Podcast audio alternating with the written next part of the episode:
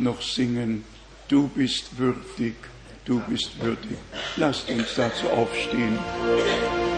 Amen.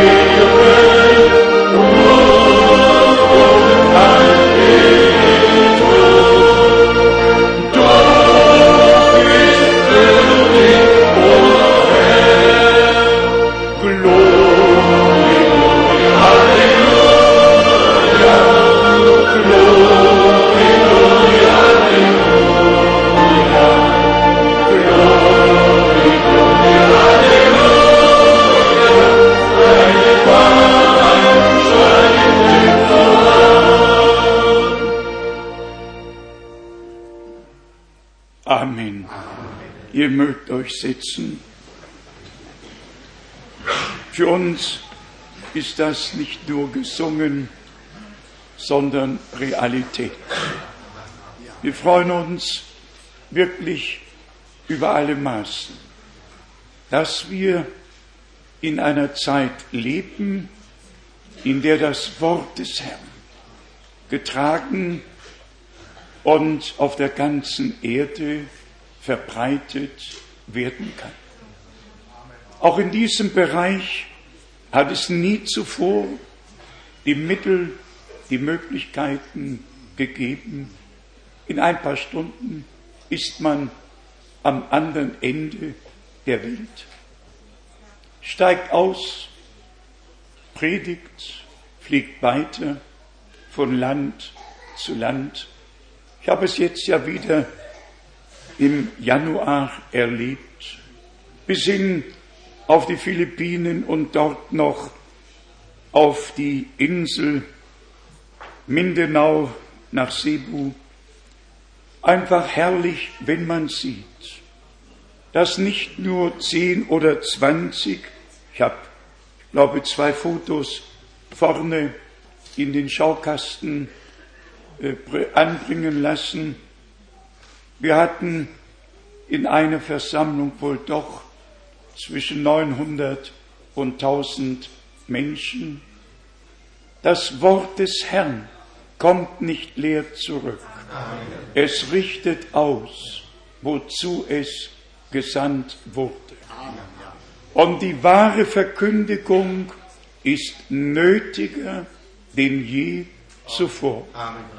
Überall werden die verschiedensten Deutungen verbreitet. Und wir haben die Warnung in der Heiligen Schrift, dass die Gläubigen sich nicht von jedem Wind der Lehre hin und her bewegen lassen sollen. Und deshalb legen wir den Wert auf die wahre Verkündigung des wahren Wortes. Wir haben im Einleitungswort mitgelesen, gib acht auf das Wort, damit du die Offenbarung recht verstehst. Das ist der Schlüssel. Wer diesen Schlüssel nicht hat, braucht gar nicht anzuklopfen. Er kann nicht öffnen. Das ist der Schlüssel.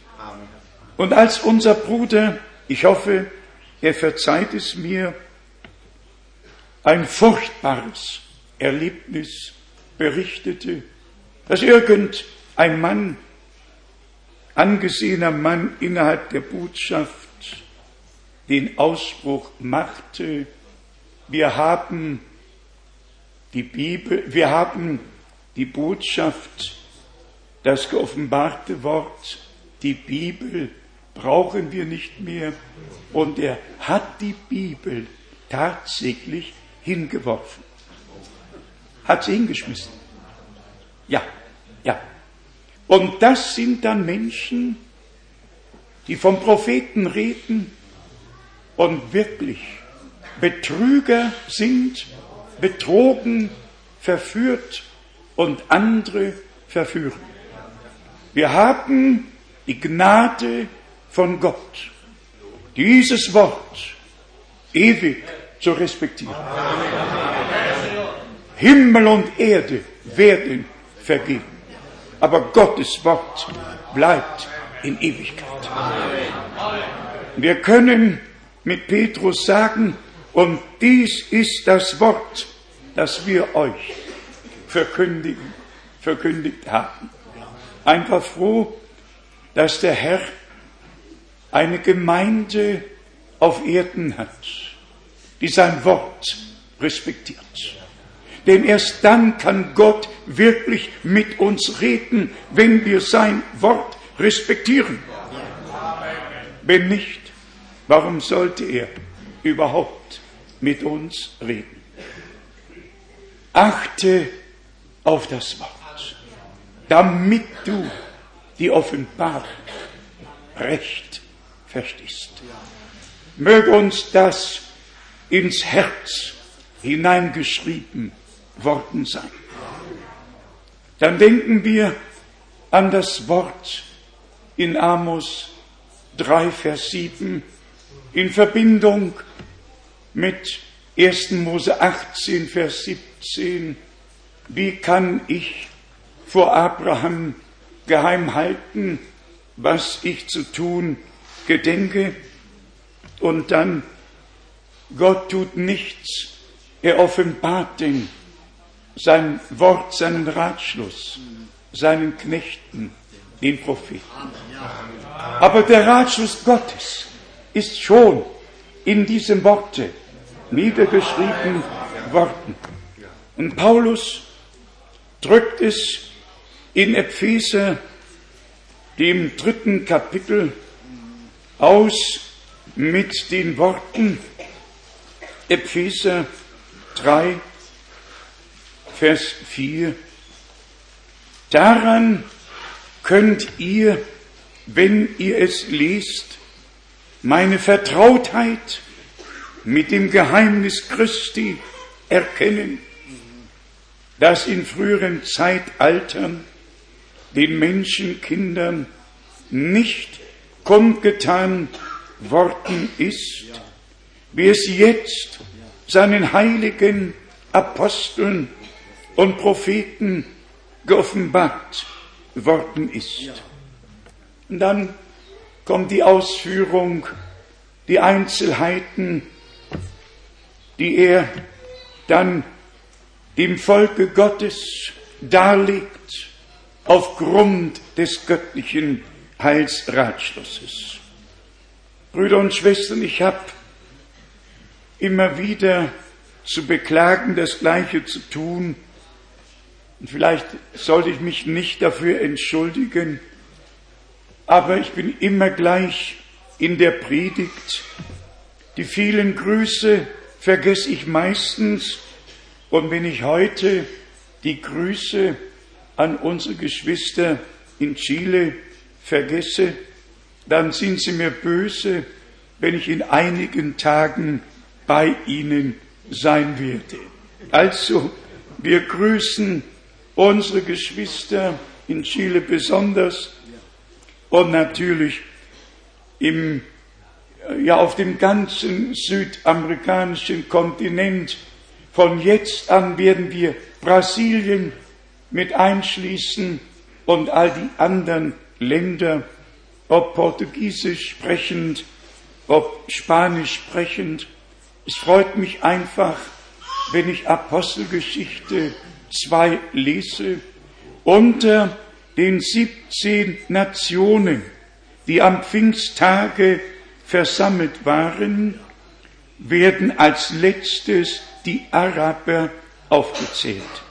Das freut mich über die Maßen, dass am Pfingsttage auch Araber dabei waren. Also, wenn Gott zu Abraham gesagt hat, in dir sollen gesegnet werden alle Geschlechter der Erde, dann ist das doch wahr. Und wenn wir, und wenn wir Israel in besonderer Weise lieben, dann hat das seine Richtigkeit.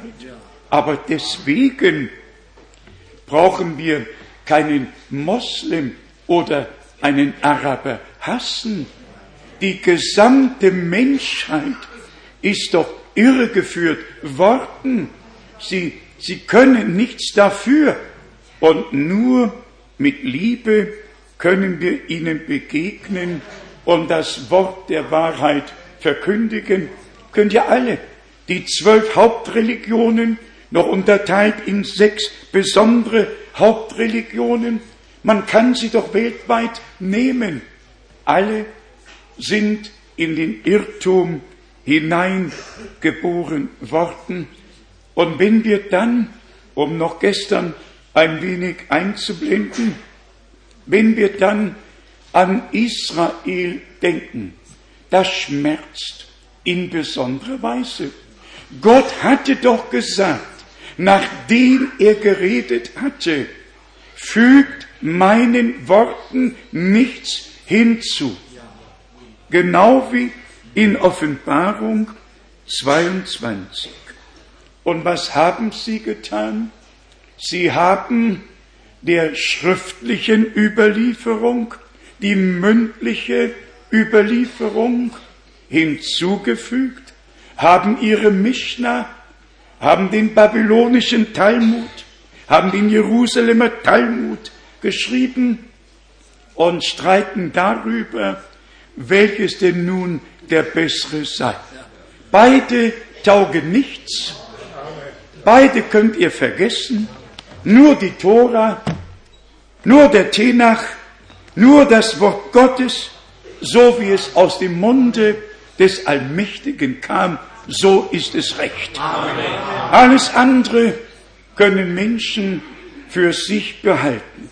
Und wenn wir an dieser Stätte das, was Kirchenväter gesagt haben, verachten, dann hat das auch seine Richtigkeit. Kirchenväter haben nicht zu mir und nicht zu uns geredet. Kein Augustinus, kein Tertullian, kein Hieronymus, kein Chrysostomos, alle waren Judenhasser vom ersten bis zum letzten. Und wer nachliest, was sie alles über die Juden im zweiten und dritten Jahrhundert gesagt haben und den Judenhass geschürt und fortgepflanzt und fortgepflanzt, bis dann die Inquisitionen kamen und auch die Kreuzzüge kamen und das Blut die Straßen Jerusalems herunterfloss. Die Saat wurde von Kirchenvätern gesät. Eine böse Saat, sie ging auf. Deshalb können wir alles vergessen, was in irgendeinem Katechismus steht. Zu mir redet Gott nicht durch den oder jenen Katechismus, sondern durch das, was hier in diesem Wort geschrieben steht.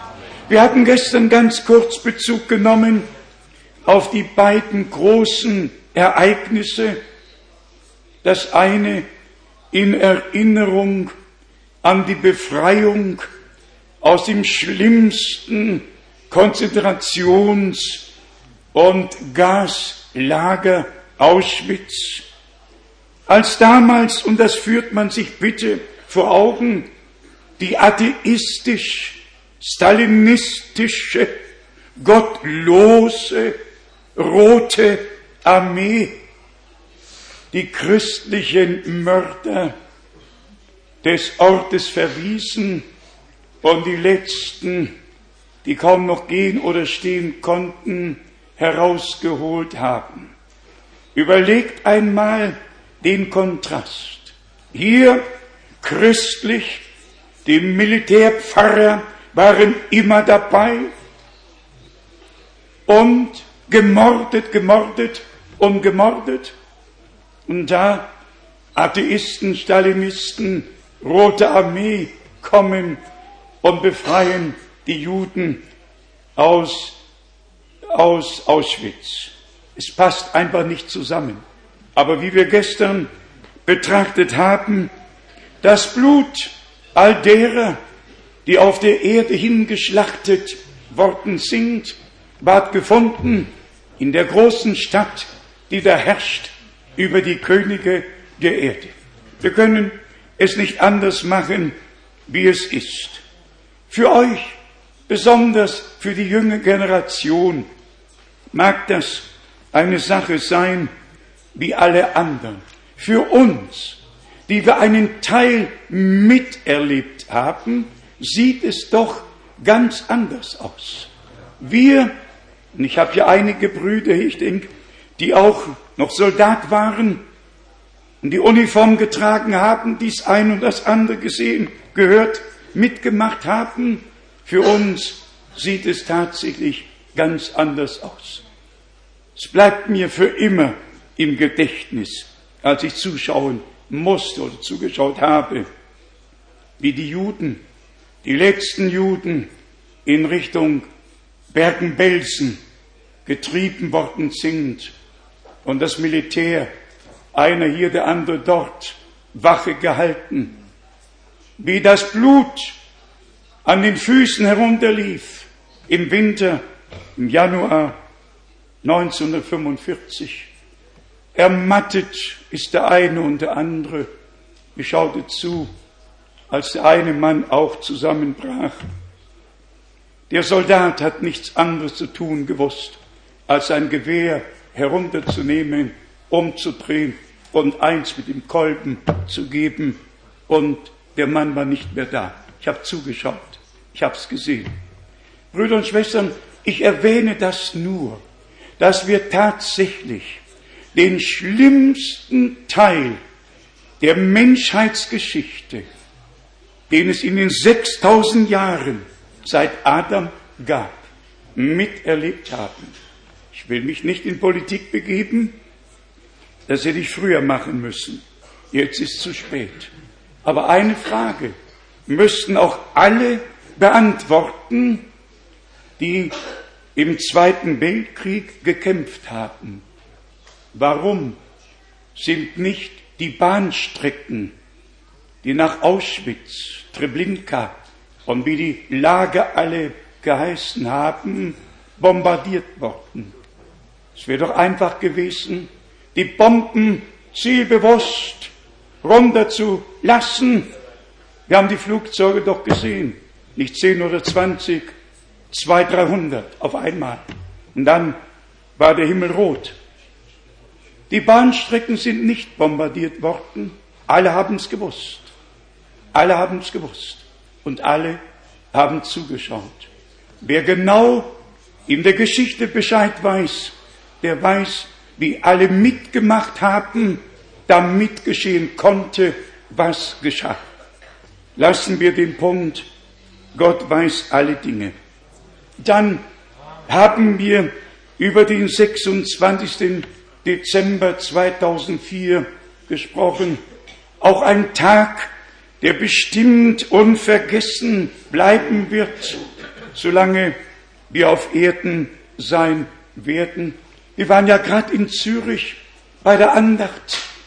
Und während wir ja so schön und ihr hier an dem Sonntag versammelt waren, hat das Seebeben eine solche Auswirkung gehabt. Das hat sicher noch nie gegeben, dass Wellen eine Geschwindigkeit von 800 Kilometer erreichen. Das muss man sich vor Augen führen. Dann denke ich daran, was Bruder Brennim über Los Angeles, über die Westküste der USA gesagt hat, dass der ganze Brocken von der St. Andreas Spalte nachgeben und wenn das gewaltige Erdbeben geschieht, abspalten und dann in den Ozean hineinfallen. Ja, was wird dann passieren? welch ein Land wird dann noch verschont bleiben. Jetzt waren es zwölf Länder und die Heilige Schrift sagt es uns in Lukas 21, Vers 25b, von den Wellen des Meeres und von dem Wogenschwall, der sein würde. Dann haben wir die Nachrichten gehört, dass alle Tiere davon gegangen sind, ehe die Flut kam. Nicht ein Affe, nicht ein Giraffe, nichts ist umgekommen, nur Menschen. Gott hat dem Vieh den Instinkt gegeben, vor dem Einbruch der Gefahr auf und davon. Habt ihr alle gehört, alle gelesen? Ja, und die Menschen, die Menschen. So war es in den Tagen Noahs. Die Menschen gingen vorbei und trieben ihren Spott. Und die Tiere kamen paarweise in die Arche. Wie es war in den Tagen Noahs, spricht unser Herr. Die Menschen lassen sich vom Geiste Gottes nicht mehr strafen. Haben die Warnung zu geben und einfach zu sagen, wir leben nicht nur in der Endzeit, wir leben am Ende der Endzeit. Und wenn wir schon glauben und wie wir gesungen haben, du bist würdig, du bist würdig, wenn wir glauben, dass Gott in unserer Zeit sein Volk gnädig heimgesucht in der Wolken- und Feuersäule herabkam, Weisungen gegeben hat und sein Wort in ungewöhnlicher Weise, wie es sicher vorher auch noch nicht war, bestätigt hat, wie dann Bruder Brennan gesagt wurde, kehre nach Jeffersonville zurück, denn die Zeit, die sieben Siegel zu öffnen, ist gekommen. Das geschah dann im März 63. Wir sind einfach dankbar dafür, dass wir von diesen Dingen erfahren haben, von dem erfahren haben, was Gott gemäß seinem Worte tut. Amen. In dem gleichen Propheten Daniel steht doch auch geschrieben, Kapitel 12, Vers 4, versiegel die Worte und lege das Buch unter Verschluss bis zur Endzeit. Also nicht für immer und ewig, sondern bis zur Endzeit. Und wenn dies die Endzeit ist, und das ist sie, das ist sie, dann musste Gott zu seinem Worte stehen und das Buch öffnen, die Geheimnisse kundtun. Damit verbunden ist ja auch die Wiedererstattung alles dessen, was der Gemeinde gehört. Und um das noch zu unterstreichen, und ich wünschte, es könnte allen Brüdern, die sich auf Bruder Brennen berufen, gesagt werden, dass sie das Wort, das ganze Wort respektieren müssen, auch das Wort aus Epheser, dem vierten Kapitel von Vers 5. Ein Herr, ein Glaube, eine Taufe, ein Gott und Vater aller, der da ist über allen und durch alle. Und man kann ja weiterlesen. Der Hauptpunkt, um den es uns heute geht, steht in Vers 11. Eben dieser ist es auch, der die einen zu Aposteln bestellt hat, andere zu Propheten, andere zu Evangelisten und noch andere zu Hirten und Lehrern. Wenn wir glauben, dass Gott alles wieder in den ursprünglichen Stand zurückbringt, wie er es verheißen hat, dann müssen die Dienste und die Gaben, in die Gemeinde zurückkommen, dann muss der Geist Gottes aufs Neue zu wirken beginnen in denen, die das Wort glauben.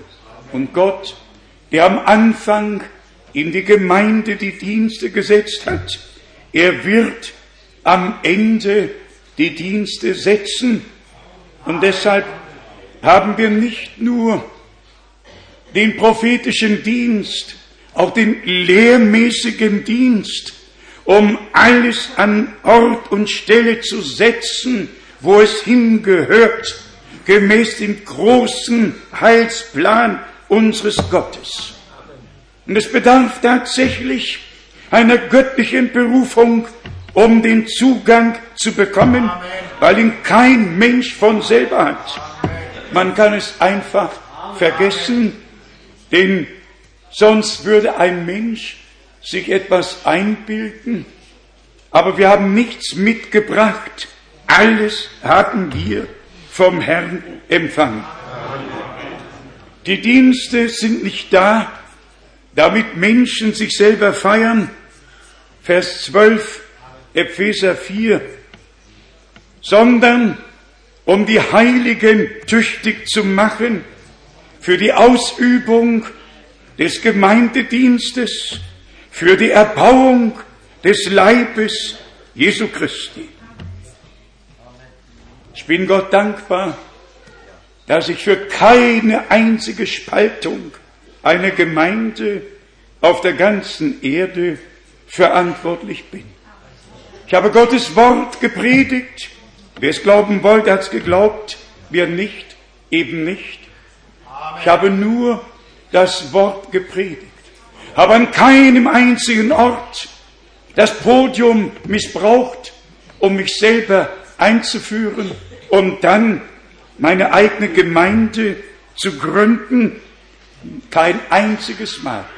Ich habe immer das Podium der Brüder respektiert, das Wort gepredigt.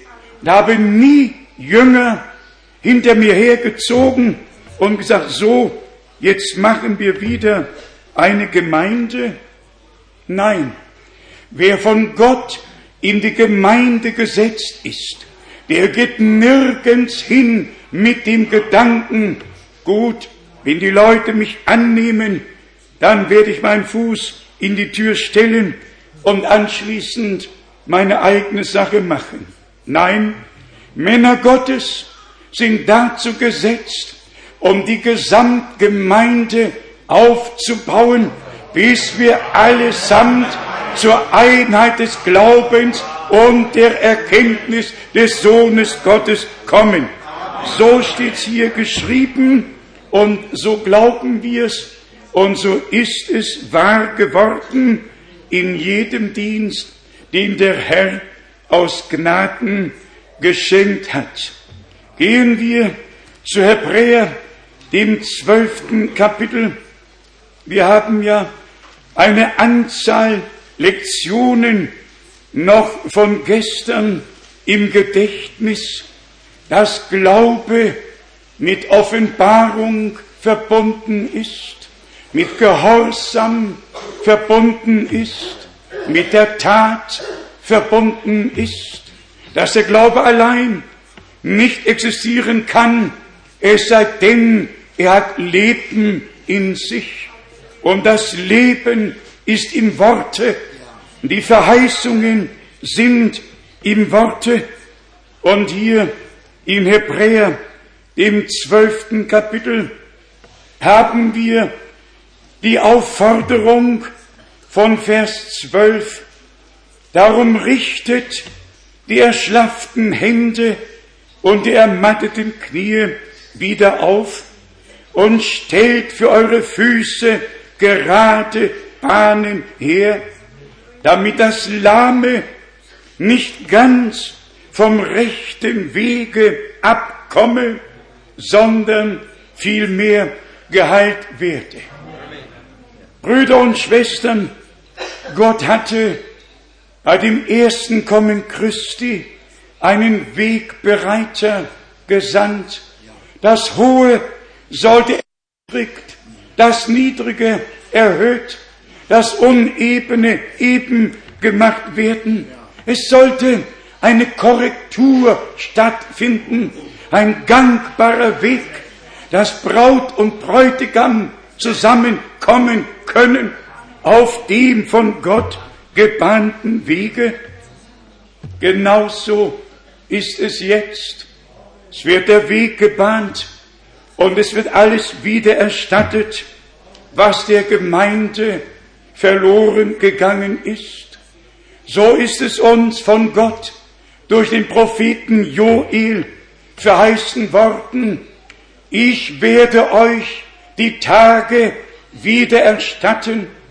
Alles, was von diesem Fruchtbaum abgefressen, abgenagt wurde, das wollte Gott zurückerstatten. Und wir können sagen, er ist mächtig dabei, diese Zurückerstattung in der Realität zu vollziehen.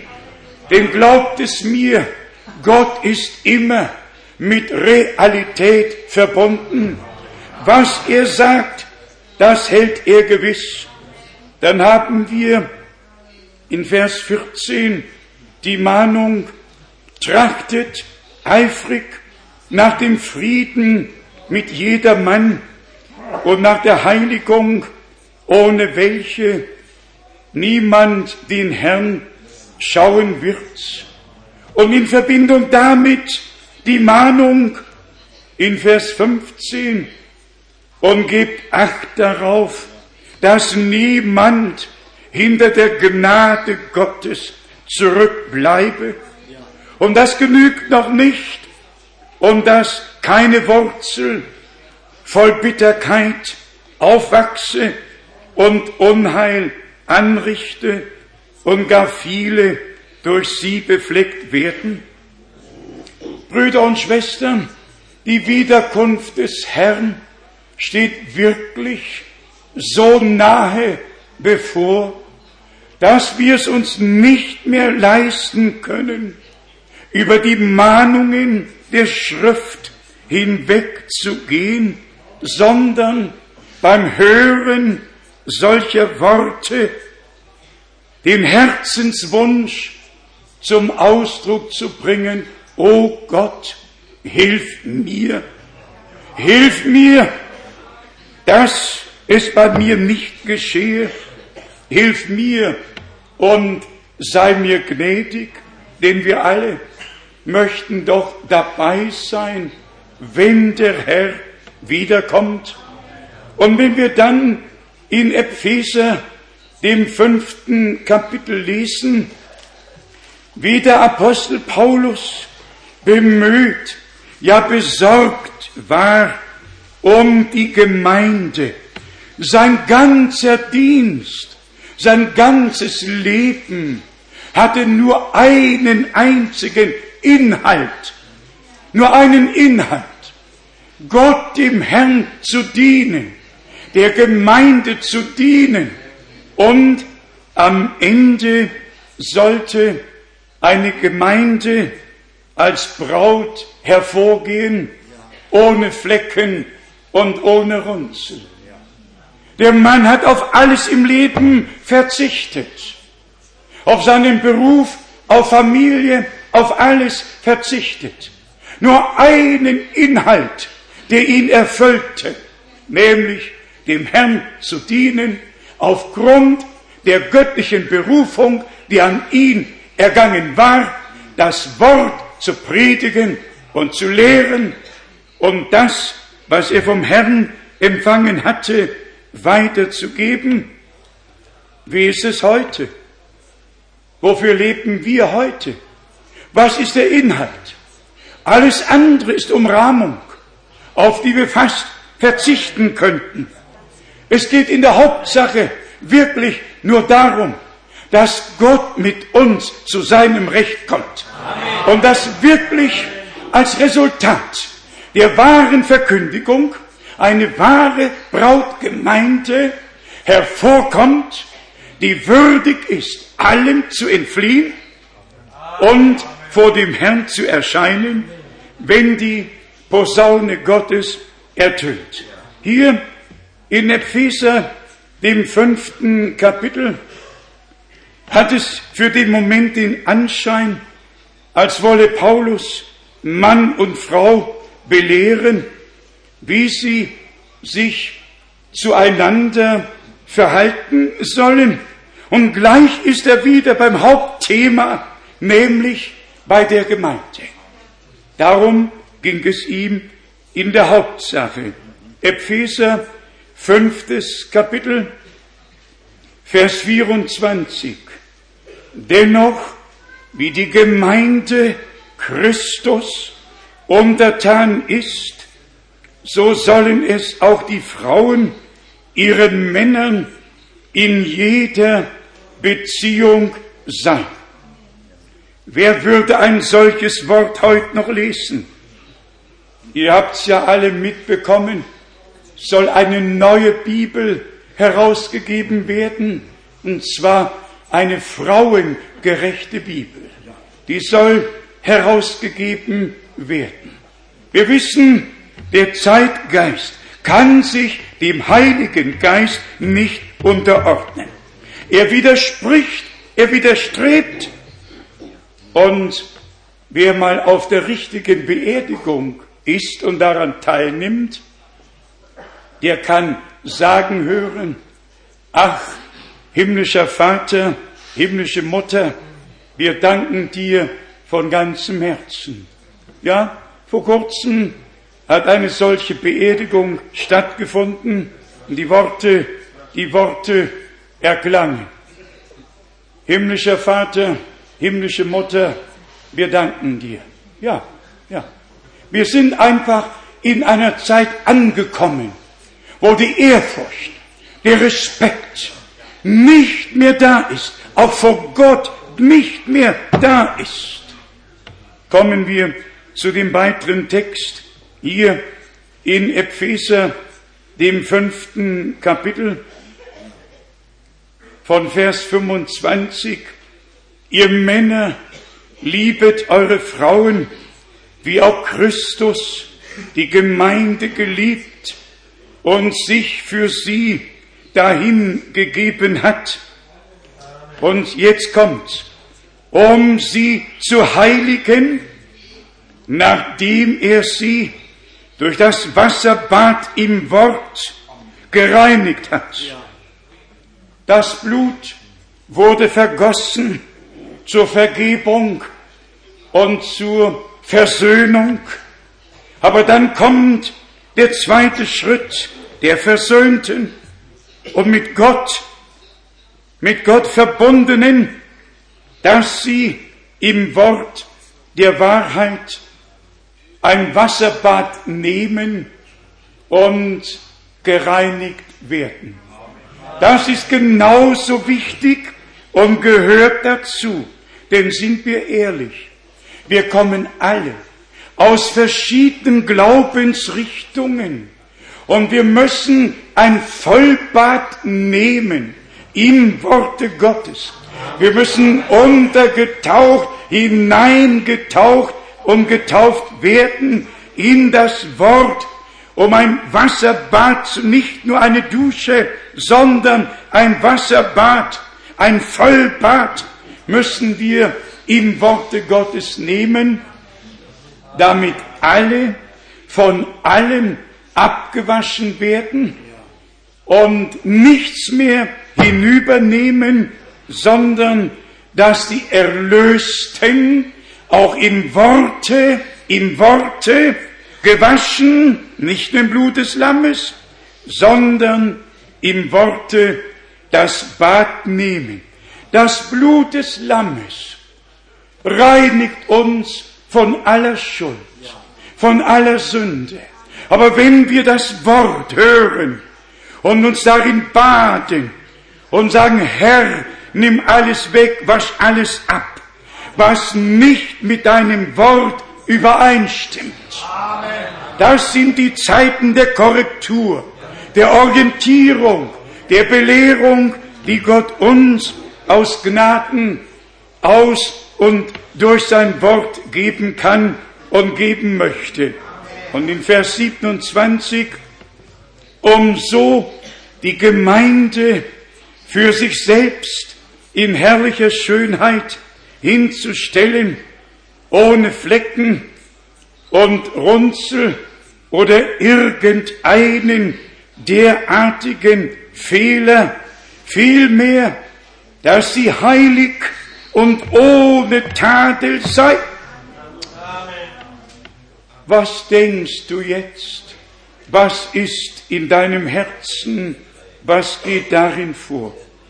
Hast du den Schrei zum Herrn, o oh Gott, lass mich dazu gehören.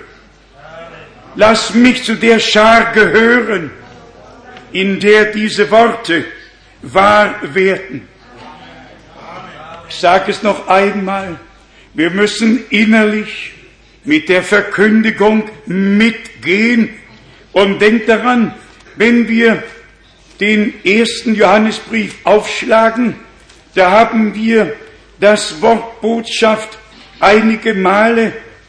1. Johannes, erstes Kapitel, Vers 5. Und dies ist die Botschaft, die wir von ihm gehört haben und euch verkündigen. Brüder und Schwestern, es muss die Originalbotschaft sein, die wir aus seinem Munde gehört haben und die als Dokument in der Heiligen Schrift geschrieben steht, die ursprüngliche göttliche Botschaft, nicht die Deutungen, wenn wir in die Kirchenwelt schauen, es ist ja nichts vom Originalwort übrig geblieben. Das sagen wir nicht aus Kritik, das sagen wir mit tiefem Schmerz. Jedes Wort ist umgedeutet worden. Nicht ein einziges Wort der Schrift ist so gelassen worden, wie es war. Nichts als Deutungen sind übrig geblieben. Aber am Ende der Tage hat es Gott gefallen, uns aus allen Deutungen herauszunehmen, zurück zum Originalwort zu bringen. Und wie wir es gehört haben aus dem Propheten Daniel, wir müssen auf das Wort genau acht geben. Auf jedes Wort, wie es geschrieben steht, was da geschrieben steht. Wenn Menschensohn steht, bitte lasst Menschensohn. Wenn Sohn Gottes steht, lasst Sohn Gottes. Lasst jedes Wort, wo es ist und wie es ist, denn es gehört dahin. Wenn man es von hier nach dort versetzt, hat man großen Schaden angerichtet. Und wenn ich jetzt daran denke, wie Brüder Zitate Bruder Brennims aus dem Zusammenhang nehmen und eine Lehre daraus machen.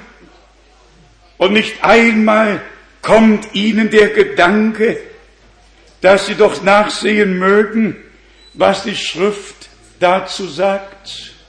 Das tut weh. Das tut weh. Denn ehe all die anderen auftraten, haben wir das Wort als Originalsame bereits an die Enden der Erde tragen dürfen. Wer war in den 60er Jahren, wer war in den 70er Jahren unterwegs, als der eiserne Vorhang noch existierte, als die Zeiten noch ganz anders waren? Wer war damals mit der wahren Botschaft, mit dem wahren Worte Gottes unterwegs? Aber, wie geschrieben steht von unserem Herrn im Gleichnis in Matthäus 13, Zuerst hat der Herr den guten Samen gesät und als die Leute schliefen, kam der Feind und hat seinen Samen gesät auf das gleiche Feld und beides ging auf. Wir bleiben beim Original Same, weil geschrieben steht, jeder Same bringt nach seiner Art hervor. Und wenn Jesus Christus unser Herr, der verheißene Same war, sogar über Abraham angekündigt, denn das, was mit Isaac geschah, der sein eigenes Holz getragen hat, auf dem er geopfert wurde, so hat auch Christus sein Kreuz getragen, an das er geschlagen wurde.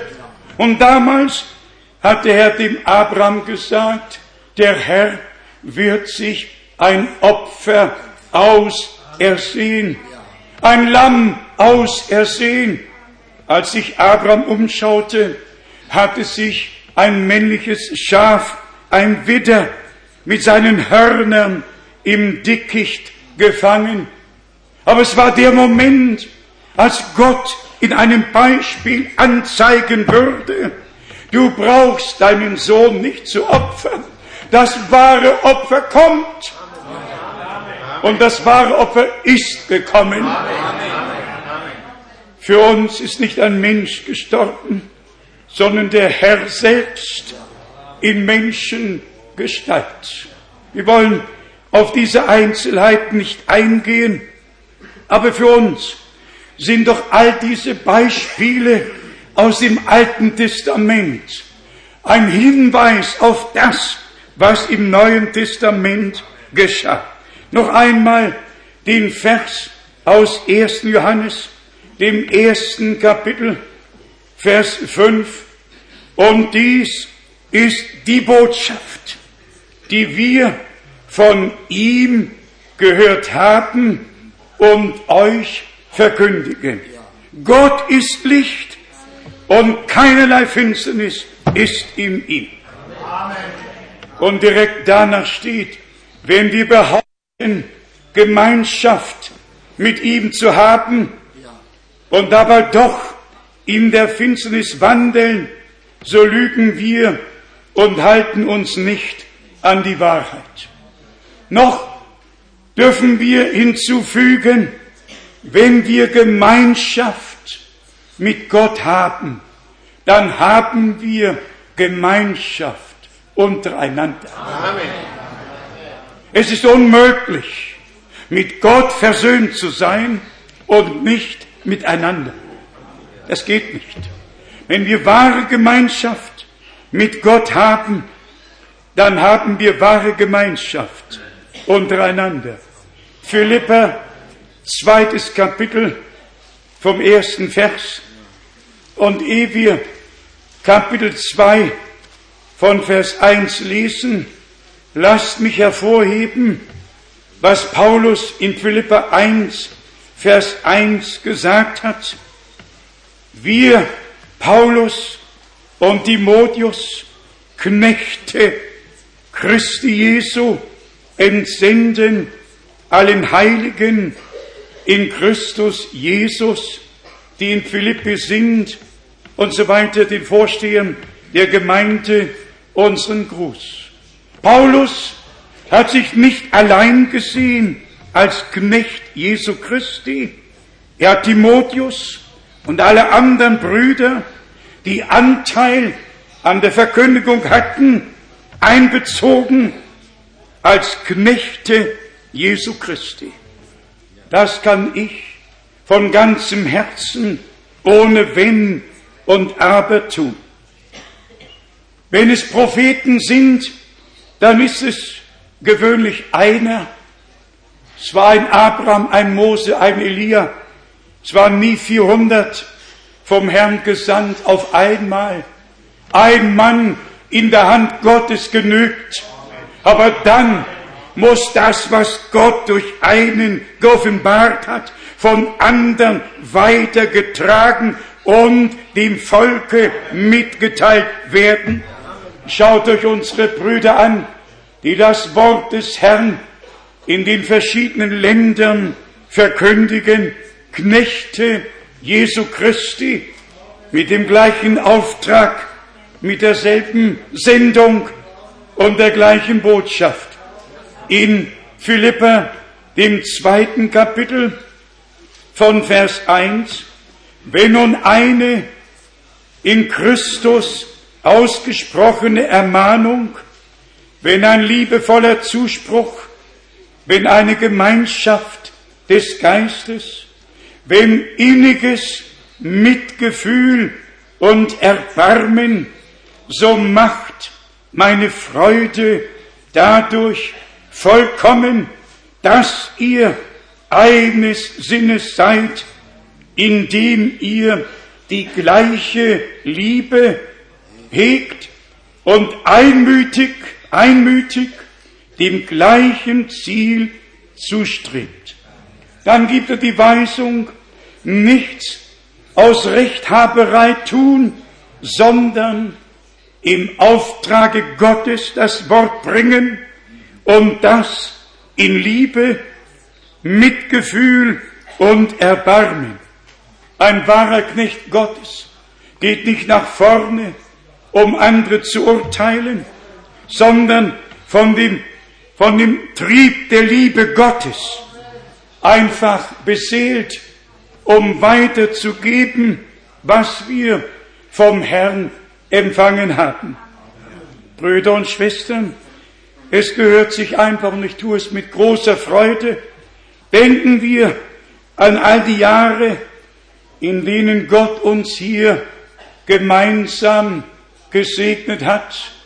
Denkt an Bruder Ross, an Bruder Schmidt, an alle Brüder. Gemeinsam dienen wir dem Herrn, jeder mit der Gabe oder dem Dienst, den wir empfangen haben. Wir müssen es ruhig sagen, ich könnte den Platz anderer Brüder nicht einnehmen. Da können andere Brüder meinen Platz nicht einnehmen. Das kommt nicht deshalb, weil wir nun größer oder kleiner wären. Das kommt deshalb, weil Gott verschiedene Dienste in die Gemeinde gestellt hat. Evangelisten, Propheten, Hirten und Lehrer. Der Lehrer äh, kann vielleicht mal hier, mal da sein. Der Evangelist auch. Der Hirte bleibt am Ort der bleibt am Ort, weil er dahin gehört. Verschiedene Dienste, aber ein und derselbe Geist, der alles in allen bewirkt. Wir müssen auch auf gestern Abend noch zurückkommen mit dem Gehorsam. Wir sind Gott gegenüber verpflichtet, im Glaubensgehorsam unseren Weg bis zur Vollendung zu gehen. Wie wir ebenfalls erwähnt haben, es nützt doch keinem zu sagen, es steht geschrieben, wer da glaubet und getauft wird, und man sagt, ich glaube, Taufe interessiert mich nicht. Das geht nicht. Das geht wirklich nicht. Und vielleicht sollte man entschuldigend das Wort erwähnen. Gott hat über die Zeit der Unwissenheit hinweggesehen. So steht es geschrieben. In der Apostelgeschichte, wohl im 17. Kapitel. Gott hat über die Zeit der Unwissenheit hinweggesehen, als noch keine Offenbarung, als nur Erkenntnis da war, als Reformation da war aber nicht Wiedererstattung da war. Als Männer ihr Bestes taten und in dem Licht wandelten, wie Gott es ihnen gegeben hatte. Aber zur Abendzeit, ehe die Mitternachtsstunde hereinbricht, sollte es Licht werden. Noch einmal Licht werden. Es ganz dunkel wird, sollte es noch einmal Licht werden. Wir alle kennen die Heilige Schrift und wir wissen, wie Gott mit der neutestamentlichen Gemeinde seit der Reformation Schritt für Schritt weiter gegangen ist. Wir dürfen also keinen Vergleich ziehen mit den Männern, die in den 500 vergangenen Jahren gelebt haben. Wir müssen den Vergleich mit unseren Brüdern am Anfang machen, mit der Urgemeinde. Was hat sie geglaubt? Was hat sie gelehrt? Was ist Lehre der Apostel? Was ist biblische Verkündigung? Was ist dort am Anfang getan worden? Wie wurde getauft? Wie waren die Geistestaufen? Wie war die Krankenheilung? Wie geschah es alles am Uranfang? Wir brauchen diese göttliche Orientierung, um zu wissen, wofür wir zu beten haben, um zu wissen, was wir erwarten. Wenn unsere Vorstellung verschwommen ist, wie kann Gott da etwas ganz Bestimmtes tun? Lass mich im Vergleich dazu noch ganz kurz auf Hebräer, das sechste Kapitel, ein weniger vielleicht direkt, Kapitel 11, aber in Vers 6 haben wir sogar Verzeihung in, in Kapitel 5, Kapitel 5, Vers 12. Hier steht geschrieben, denn während, Hebräer 5, Vers 12, denn während ihr nach Lage der Zeit schon Lehrer sein müsstet, bedürft ihr umgekehrt noch der Belehrung in den Anfangsgründen der göttlichen Offenbarungsworte, der göttlichen Offenbarungsworte, Belehrung über die Anfangsgründe der göttlichen Offenbarungsworte. Und dann geht's weiter in Vers 14 für gereifte oder vollkommene dagegen ist die feste Nahrung da, nämlich die, welche infolge ihrer Gewöhnung geübte Sinne besitzen, so dass sie das Gute und das Schlechte zu unterscheiden vermögen. Amen. Wir müssen geübte Sinne haben. Und das Herz muss das Echte aufgenommen haben, um es vom Unechten unterscheiden zu können. Wir lesen in Matthäus 24, 24, dass, wenn es möglich wäre, auch die Auserwählten in den Irrtum verführt werden dürfen. Und wie viele innerhalb der Botschaft prägen den Satz, Auserwählte können nicht verführt werden und sind bis über beide Ohren verführt worden. Man kann sich nach außen mit Schriftstellen dekorieren, aber es geht um das Innere. Ist die Verbindung in deinem und meinem Herzen zu Gott, zu den göttlichen Offenbarungsworten, wie wir eben gelesen haben, oder werden wir von jedem Wind der Lehre hin und her bewegt? In Hebräer, dem elften Kapitel, lesen wir, ich möchte nur die Hauptpunkte hervorheben, Hebräer 11, Vers 4. Hier steht von Abel, vielleicht lesen wir doch die einzelnen Verse, durch Glauben hat Abel Gott ein wertvolleres Opfer als kein dargebracht und durch ihn das Zeugnis erhalten, er sei ein Gerechter, in dem Gott selbst Zeugnis für seine Opfergabe abgelegt hat.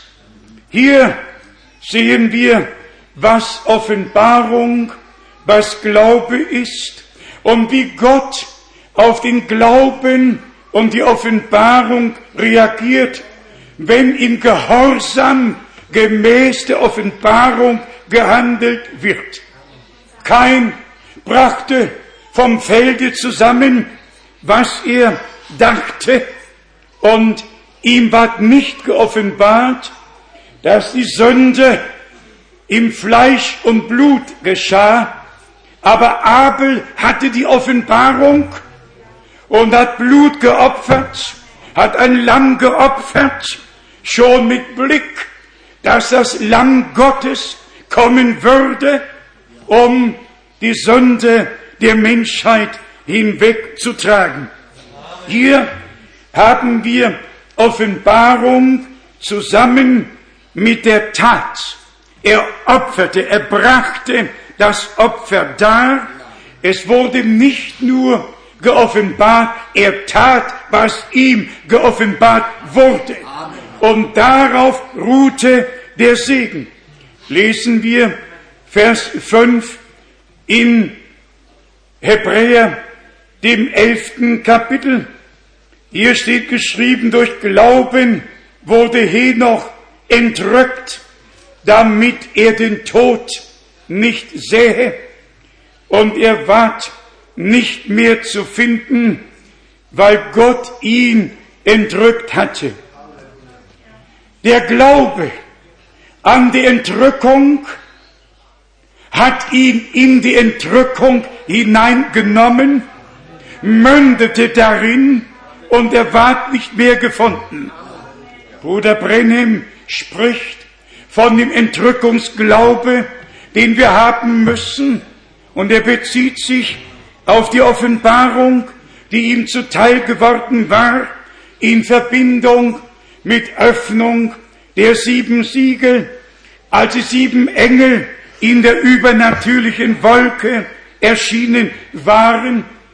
Er klopft siebenmal auf das Pult und sagt, diese Donner waren so gewaltig und darin ist Entrückungsglaube, darin ist alles enthalten. Und wir wissen, was er vor Augen hat, nämlich die Offenbarung, die ihm dann in den sieben Siegeln zuteil geworden ist. Die sieben Donner haben nur die Aufmerksamkeit darauf gelenkt, dass die sieben Engel in der übernatürlichen Wolke erschienen waren. Aber dann ging es um die Sache selber, nämlich um die Offenbarung der sieben Siegel. Warum sollte ich über sieben Donner spekulieren? Und es gibt so viele Leute, die darüber ihre Meinung äußern.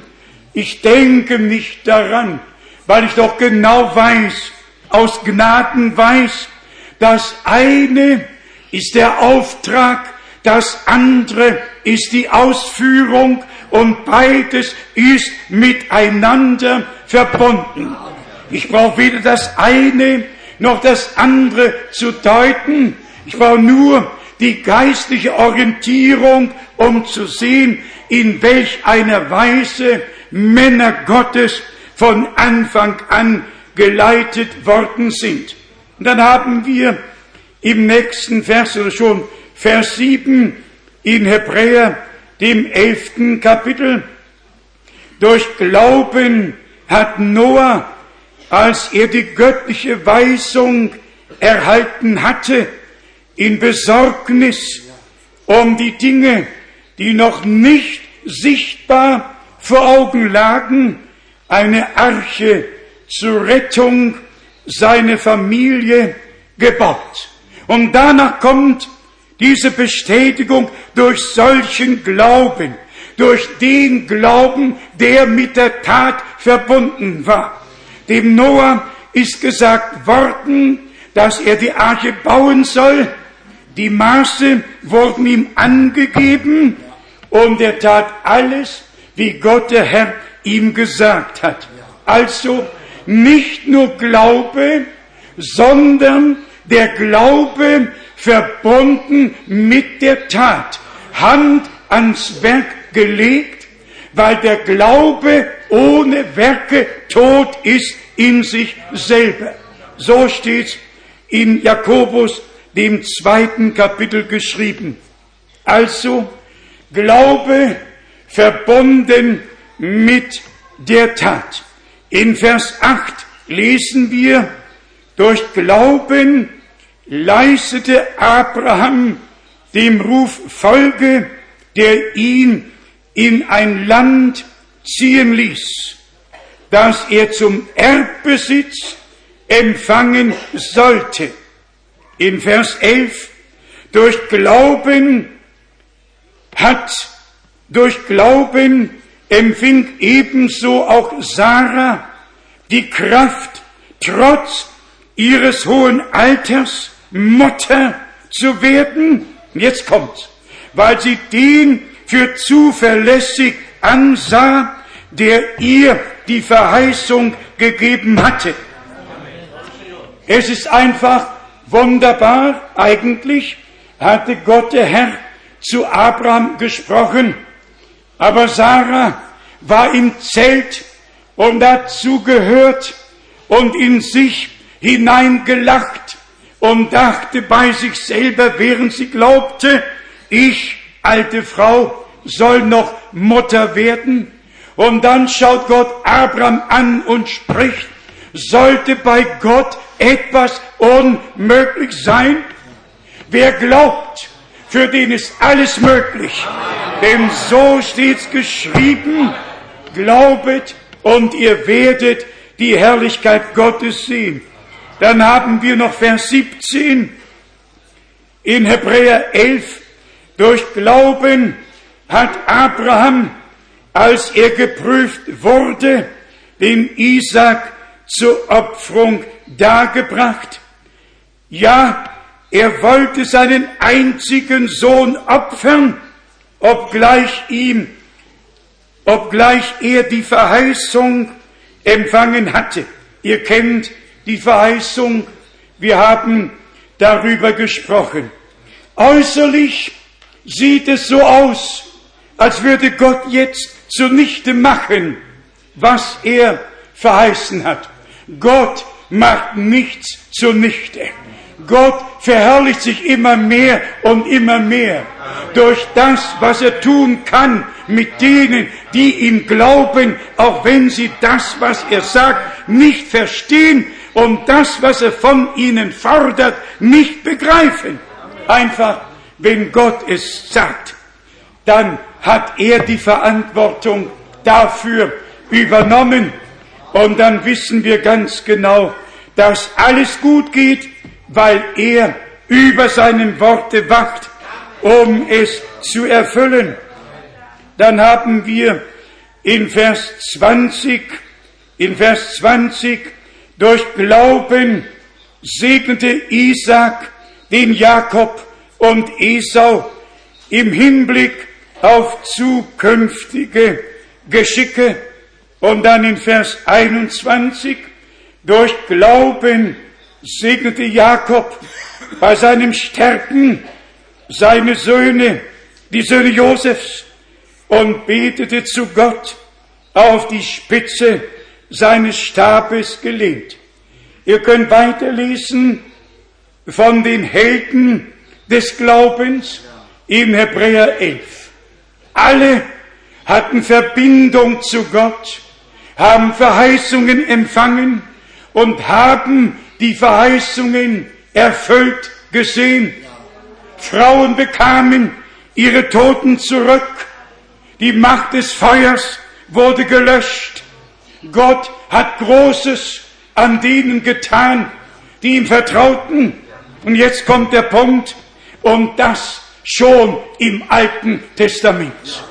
Was soll im Neuen Testament sein? O Gemeinde des lebendigen Gottes, erwache, lasst uns gemeinsam wach werden, die volle Waffenrüstung Gottes anziehen und den geistlichen Kampf kämpfen bis zum Siege, denn so steht geschrieben, kämpfet für den Glauben, der ein für allemal den Heiligen übergeben worden ist. Wenn wir in diesen Tagen die wahre Gemeinde des lebendigen Gottes sind, dann wird Gott seine Verheißungen nicht irgendwo in den Denominationen und Religionen erfüllen, sondern in der Gemeinde, die da ist, sein Leib, die Fülle dessen, der alles in allem erfüllt. Und dieser Leib des Herrn wird zusammengefügt und zum letzten Dienst ausgerüstet. Und wir glauben in der Tat, dass Gott über seinem Worte wacht. Brüder und Schwestern, Freunde, lasst es mich noch einmal sagen, wir leben in einem herrlichen Abschnitt der Menschheitsgeschichte und ebenso der Heilsgeschichte. Wir haben es oft genug betont, als Mose zu Gott betete, war sein Herzensanliegen, wenn ich Gnade vor dir gefunden habe, dann lass mich deine Wege wissen. Wir haben es von Abraham gehört. Er war der Prophet in der Zeit. Und Gott, er sagte, wie kann ich vor dir, vor Abraham, geheim halten, was ich zu tun gedenke? Dann haben wir die Verheißung Gottes, dass er einen Propheten nach dem Format des Elia senden würde, um die Herzen der Kinder Gottes zum Glauben der Väter zurückzubringen, zum Anfang, zum Wort heraus aus allen Deutungen. Und wenn wir die noch im Neuen Testament in Matthäus 17, 11, in Markus 9, Vers 12 aus dem Munde unseres Herrn bestätigt hören und bestätigt bekommen, wollt ihr dann noch zu irgendeinem Prediger, Evangelisten oder Pastor gehen? Wollt ihr dann zu einem Charismatiker gehen und fragen, ja, was sagst du über diese Bibelstelle? Gott redet zu seinem Volk. Und wenn wir in diesen Tagen sein Volk sind, dann redet er zu uns. Heute redet Gott zu uns. Ich wage zu sagen, wenn Gott noch zu vielen reden möchte, dann sollen sie kommen, um Gottes Wort in Wahrhaftigkeit zu hören. Es gibt tatsächlich nur eine wahre göttliche Botschaft, alles andere sind Deutungen, die den Menschen vorgetragen werden.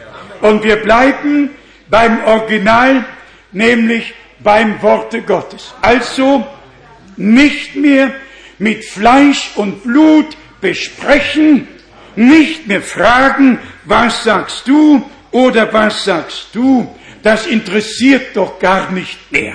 Wenn der Herr, unser Gott, durch Offenbarung des Geistes, aufgrund seines Wortes mit uns gesprochen hat, dann haben wir seine Stimme gehört, Offenbarung empfangen und können getrost unseres Weges gehen, bis wir vom Glauben zum Schauen kommen.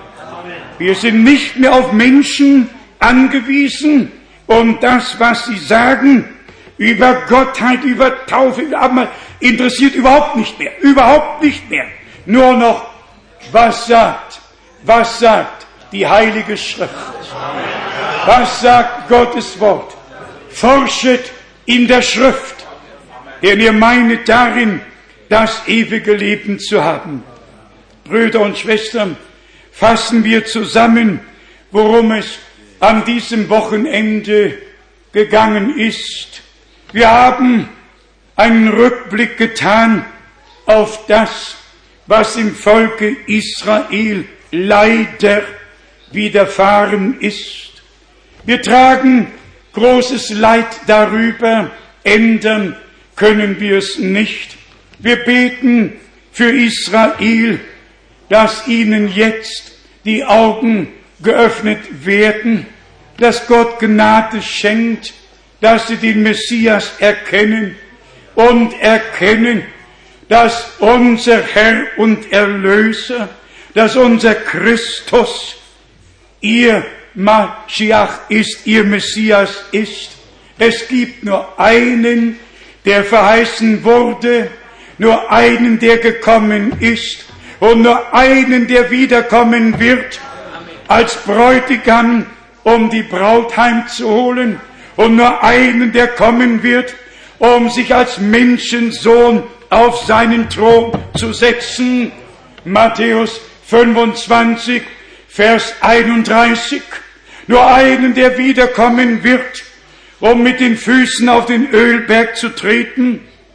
Nur immer einen, der in den verschiedenen Kommen sich persönlich offenbaren wird.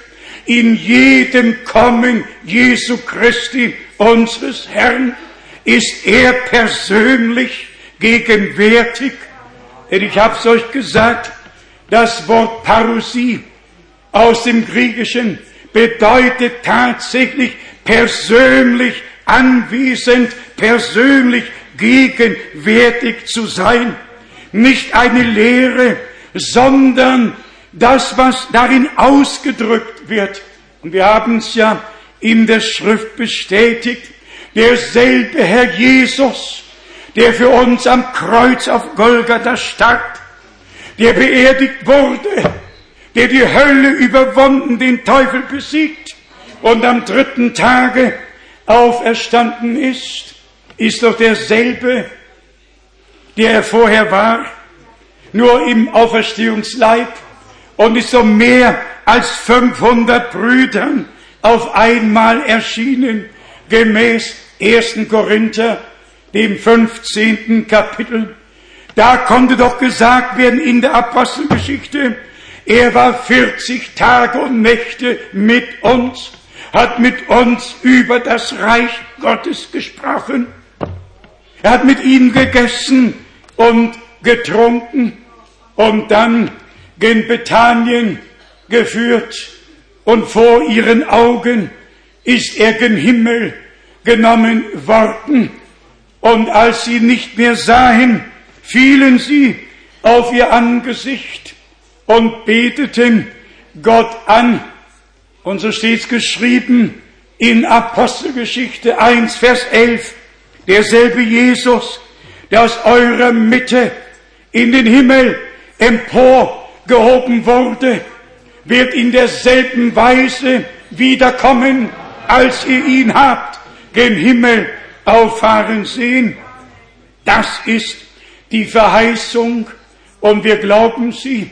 Wenn irgendjemand sagt, der Herr ist schon gekommen, so hat doch die Schrift uns davor gewarnt. Wenn sie sagen werden, Christus ist hier, Christus ist da, glaubt es nicht. Geht nicht zu ihnen hinaus.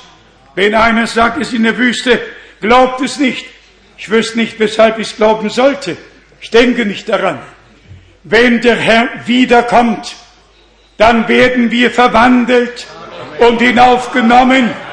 Und bei seiner Wiederkunft werden die Toten in Christus zuerst auferstehen und wir verwandelt und gemeinsam hinaufgenommen werden.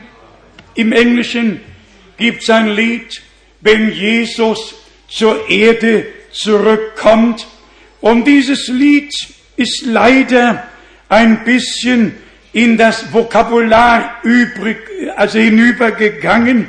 Und manchmal hat Bruder Brennim eben, weil das Lied so oft gesungen wurde, tatsächlich die Redewendung angewandt, wenn Jesus zur Erde zurückkommt. Und daraus hat man die Lehre gemacht, dass Jesus vor der Entrückung zur Erde kommt. Einfach aus einem Missverständnis heraus. Und ich kann Missverständnisse nicht ertragen. Ich kann sie nicht ertragen. Wir müssen mit allem zum Worte zurückgehen und da die Antwort finden, denn im Worte ist die Antwort. Noch ein Zitat Bruder Brenhems, dass sich der Bräutigam jetzt mit der Braut vermählt und dass nach der Entrückung das Hochzeitsmahl stattfindet. Und daraus hat man die Lehre gemacht, dass der Bräutigam gekommen ist, jetzt hier ist und sich mit der Braut vermählt und dass dann irgendwann die Entrückung stattfinden wird. der Missverständnisse ist kein Ende. Man hört immer wieder von neuen Dingen, die verbreitet werden. Und warum werden sie verbreitet? Weil der Respekt vor dem Worte verloren gegangen ist, weil sie nicht zum Worte zurückkehren, sondern von einem Zitat in das andere springen und keine Orientierung am Worte Gottes haben. Lasst uns am Worte festhalten in jeder Hinsicht und dem Herrn dankbar sein, dass wir eine Wortbraut werden und sein dürfen aus Gnaden, wie der Bräutigam das fleischgewordene Wort war. So muss das Wort in uns Fleisch werden, wahr werden, Gestalt gewinnen. Und die Verkündigung muss mit dem Glauben und der Glaube mit dem Erlebnis verbunden sein. Brüder und Schwestern, Gott hat uns gnädig heimgesucht. Und ich gehe davon aus, dass für jeden etwas war, wirklich für jeden etwas. Und ganz zum Schluss noch für alle die Heilung vom Herrn erwarten. Lasst nur einen Gedanken in euer Herz hinein. So war Jesus Christus am Kreuz auf Golgatha starb und sein Blut und Leben zur Versöhnung und Vergebung vergossen hat. So wahr ist er an seinem Leibe geschlagen und gemartert worden. Und so wahr er geschlagen und gemartert wurde am Leibe, sind wir von unseren leiblichen Gebrechen geheilt worden. Durch seine Wunden seid ihr geheilt worden. Glauben wir doch einmal, wie die Schrift sagt, um zu erleben, was die Schrift uns sagt. Und dann werden wir die Herrlichkeit Gottes sehen. Ihm, dem treuen Herrn, sei Lobpreis und Ehre und Anbetung jetzt und in alle Ewigkeit. Amen. Amen. Lasst uns aufstehen und dem Herrn danken. Vielleicht singen wir einen international bekannten Chorus. Ist er nicht wunderbar? Ist er nicht wunderbar? Ist er nicht wunderbar? Ist er nicht wunderbar und er bleibt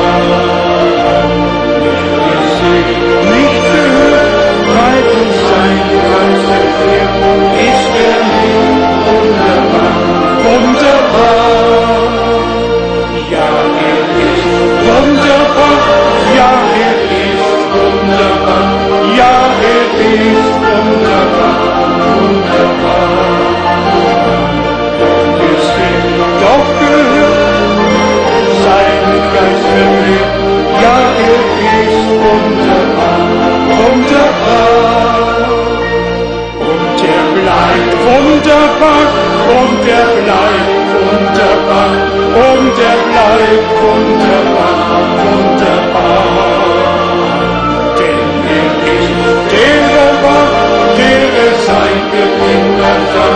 Ja, er bleibt wunderbar, wunderbar.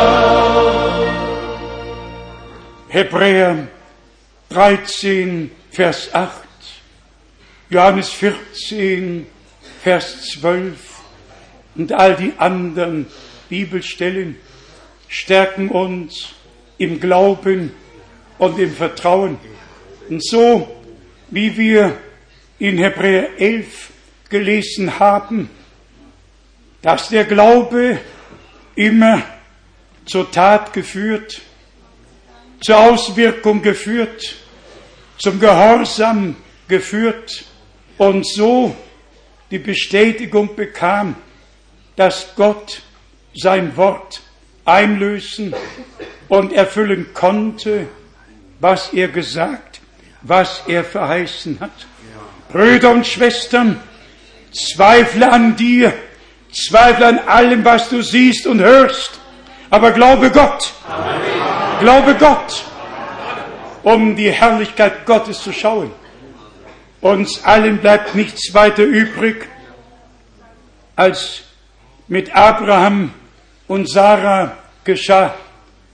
Nicht nur Abraham, auch sie schaute auf den, der die Verheißung gegeben hatte und hielt ihn für treu, dass er sie erfüllen würde.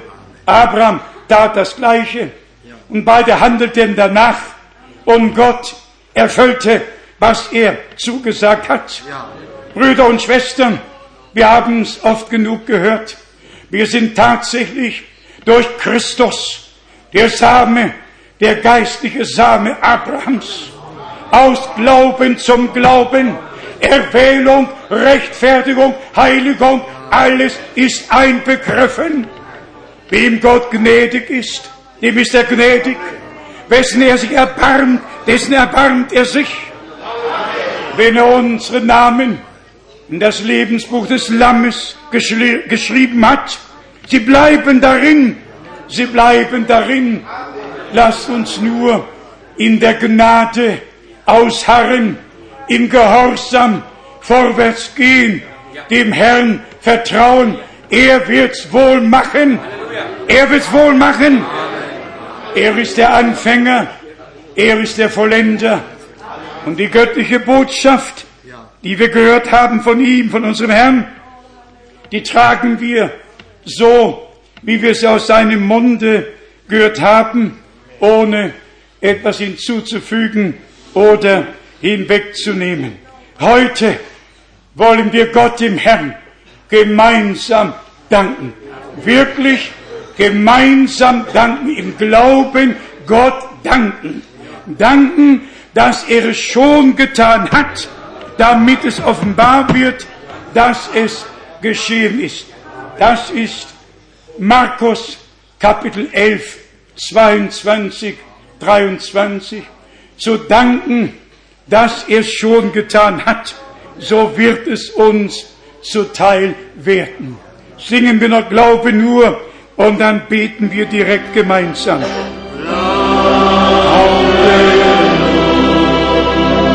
Lasst uns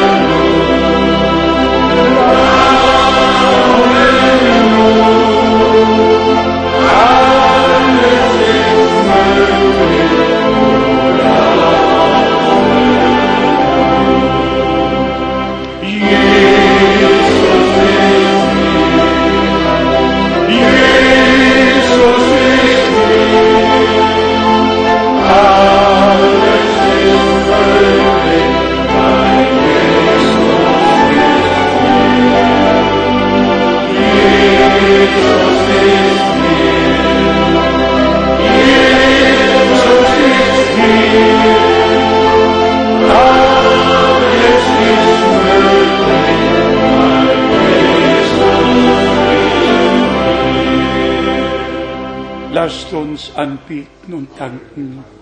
Geliebter Herr, du ewig treuer Gott, gemeinsam erheben wir deinen Namen und geben dir die Ehre.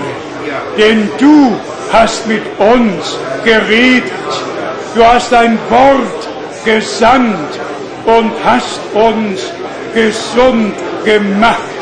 Schenk es Glauben lebendigen Glauben, verbunden mit dir, verbunden mit den Verheißungen, verbunden mit dem lebendigen Wort, verbunden mit der Tat, mit dem Gehorsam.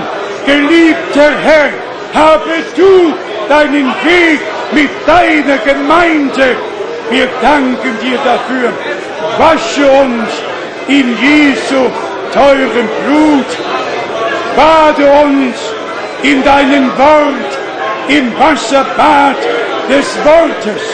O Herr, und heilige uns in deiner Wahrheit. Dein Wort ist die Wahrheit.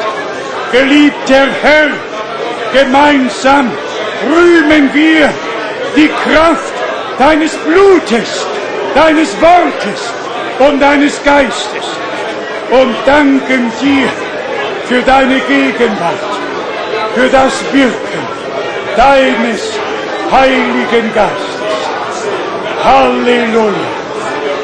Halleluja. Halleluja. Halleluja. Wie viele möchten noch in besonderer Weise im Gebet vor den Herrn gebracht werden, sind noch besondere Anliegen, ganz gleich welche Art. Hebt doch kurz die Hand. Überall gehen Hände hoch. Natürlich haben wir überall Nöte auf der oder jene Weise und Art, aber der Herr ist hier. Der Herr ist gegenwärtig. Und besonders was Rettung, Heilung, Befreiung betrifft, Jesus Christus ist derselbe. Wir lesen in der Offenbarung, er wandelt mitten unter den sieben goldenen Leuchtern. Besonders jetzt, im prophetischen Zeitabschnitt, um mit uns zu reden. Wenn er nicht gegenwärtig wäre, könnte er gar nicht mit uns reden. Er ist gegenwärtig durch seinen Geist. Uns wird alles verklärt, alles geoffenbart. Nicht einer braucht den anderen zu belehren. Sie werden alle von Gott gelehrt. Das ist die Einmütigkeit im Geiste. Die Einmütigkeit im Namen Jesu Christi, unseres Herrn. Gewaschen im Blute des Lammes. Gebadet im Worte Gottes. Geheiligt in demselben Wort. Alles geschieht, wie Gott es verheißen und vorbedacht hat. Sollen wir noch einmal beten und eure Anliegen dem Herrn bringen? Himmlischer Vater, noch einmal kommen wir vor deinen Gnadenthron, um dir zu danken. Und wir reden mit dir, denn du hast mit uns geredet. Nimm alle Nöte, jede Last, alle Probleme, löse alles. O Gott, verherrliche deinen Namen, bestätige dein Volk, dein Wort und segne dein Volk. Halleluja, Halleluja, preise den Herrn, preise den Herrn, preise den Herrn. Halleluja. O Preis sei Gott. Singen wir, O Halleluja, es ist vollbracht. Halleluja, es ist vollbracht. Mein Jesus hat mich frei gemacht.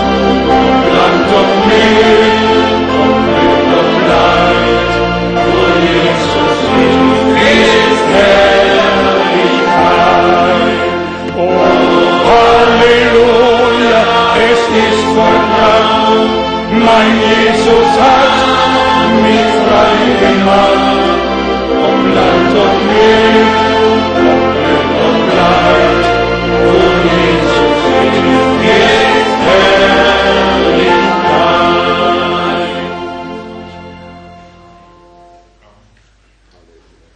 Amen.